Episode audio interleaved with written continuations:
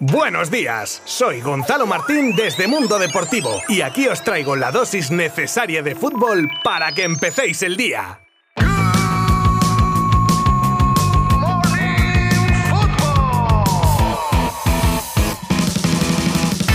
Buen miércoles a todas y todos. Martes con partido de Europa League, partidos de Liga Smartbank, pero ahora ya inmersos completamente en jornada de Champions League entre los partidos que se jugaron ayer y que dejaron la manita del City al Brujas en Bélgica, el 1 a 4 que le endosó en casa del Besiktas el Sporting de Portugal, la victoria del PSG por 3 a 2 tras una remontada inicial del Leipzig, que soñó durante un buen rato con la victoria, pero que con dos latigazos del PSG se derrumbó. El Oporto ganaba al Milan por un gol a cero, el Inter le metía un 3 a 1 al Sheriff. El Ajax pasaba por encima de un Dortmund de segunda división sin Haaland. Y pasamos ahora a los partidos de los españoles, empezando por un plácido partido para el Real Madrid que acabó con un 0 a 5 y un nuevamente estelar Vinicius con dos goles y asistencia para ser el MVP del partido y colocar a los blancos empatados a 6 puntos con el Sheriff en lo alto del grupo D. Y nos pasamos por el Wanda en el partido de las desgracias para unos colchoneros que sucumbían ante el Liverpool por dos goles a 3 con doblete de Griezmann que acabaría expulsado cuando el partido estaba empate a 2 y que poco después con un clamoroso, a la par que innecesario e infantil penalti de Mario Hermoso que transformaba a Salah en el definitivo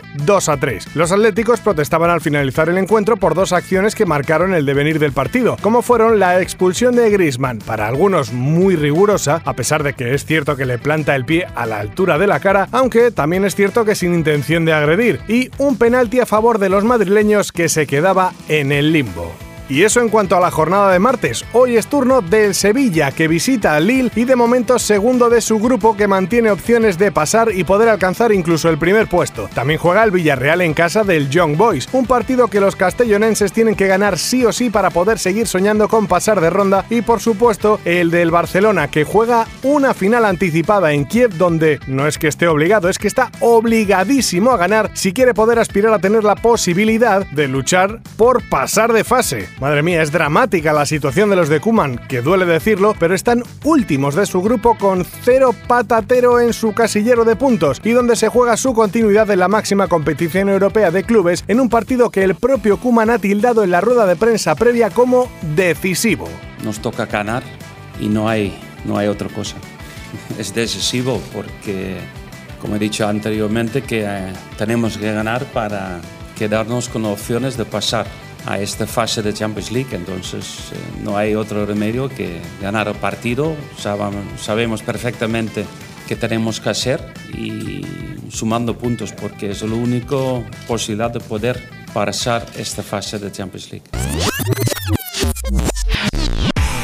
En las ya casi habituales charlas entre socios que se traen de vez en cuando Ibai Llanos y Gerard Piqué, siempre hay un hueco para unas cuantas anécdotas del central culé. La última repasando el mítico 2 a 6 en el Bernabéu, donde Piqué cuenta que hubo un jugador del equipo blanco que a pesar de la dolorosa derrota salió de chufla esa noche. Y lo sabe a ciencia cierta porque otro jugador del Barça se encontró con el madridista, del que no desveló el nombre, por ahí, de discotequeo nocturno. Os juro que no tengo ni idea de quién pudo ser, pero os digo quiénes estuvieron en ese partido y os animo a elegir a vuestro candidato y a ponérnoslo en nuestras redes sociales. Ahí van Casillas, Ramos, Canavaro, Marcelo, Heinze, Metzelder, Las, Gago, Robén, Raúl, Higuaín, Juntelar, Van der Dudek, Faubert, Drente y Miguel Torres.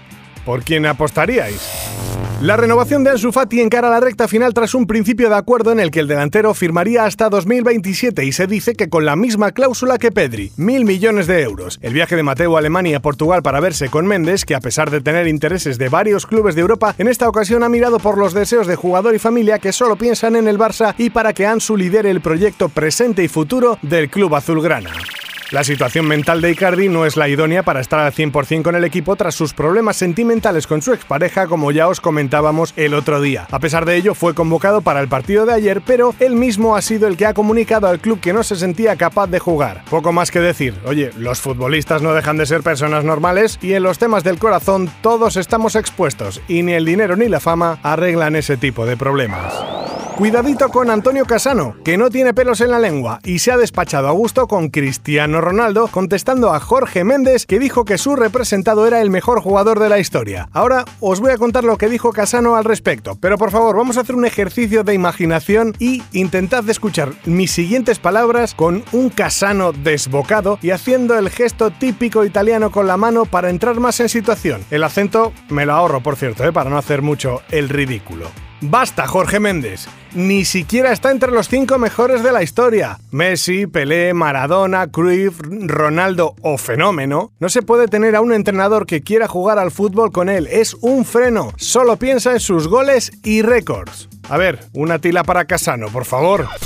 Difícil la situación de Alex Collado, que por si hay alguien que no lo sabe y hay algún despistado en la sala, se encuentra actualmente sin ficha, aunque entrenando con el equipo, tras su frustrado fichaje por el Sheffield, siendo dado de baja y quedándose en el limbo al no llegar al concretarse la operación. El jugador no quiere desvincularse del Barça y el club azulgrana quiere tener al jugador controlado, por lo que ambas partes ven con buenos ojos una cesión sin opción a compra cuando se abra el mercado de invierno. Y quien ha echado la caña antes que nadie es Gerard Piqué, pensando en el canterano como refuerzo para el Andorra, club que preside. Aún así, hay varios equipos más a la espera del joven canterano culé.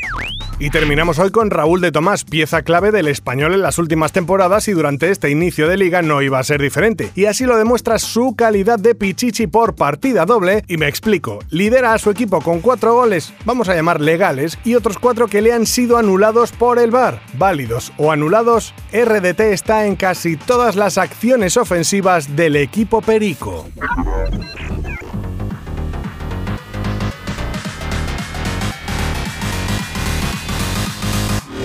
Os recuerdo que hoy tenemos cita obligada a partir de las 7 menos cuarto de la tarde para comenzar la jornada de Champions con el Dinamo de Kiev Fútbol Club Barcelona y el resto de partidos que podréis seguir minuto a minuto desde mundodeportivo.com y nuestras redes sociales. Yo tomaré buena nota para contaros mañana lo más destacado. No os olvidéis de suscribiros al podcast de Good Morning Football en vuestra plataforma de streaming preferida para estar al día de lo último del mundo del fútbol. Gracias por estar ahí una vez más. Adiós. Mundo Deportivo te ha ofrecido Good Morning Football, la dosis necesaria de fútbol para comenzar el día.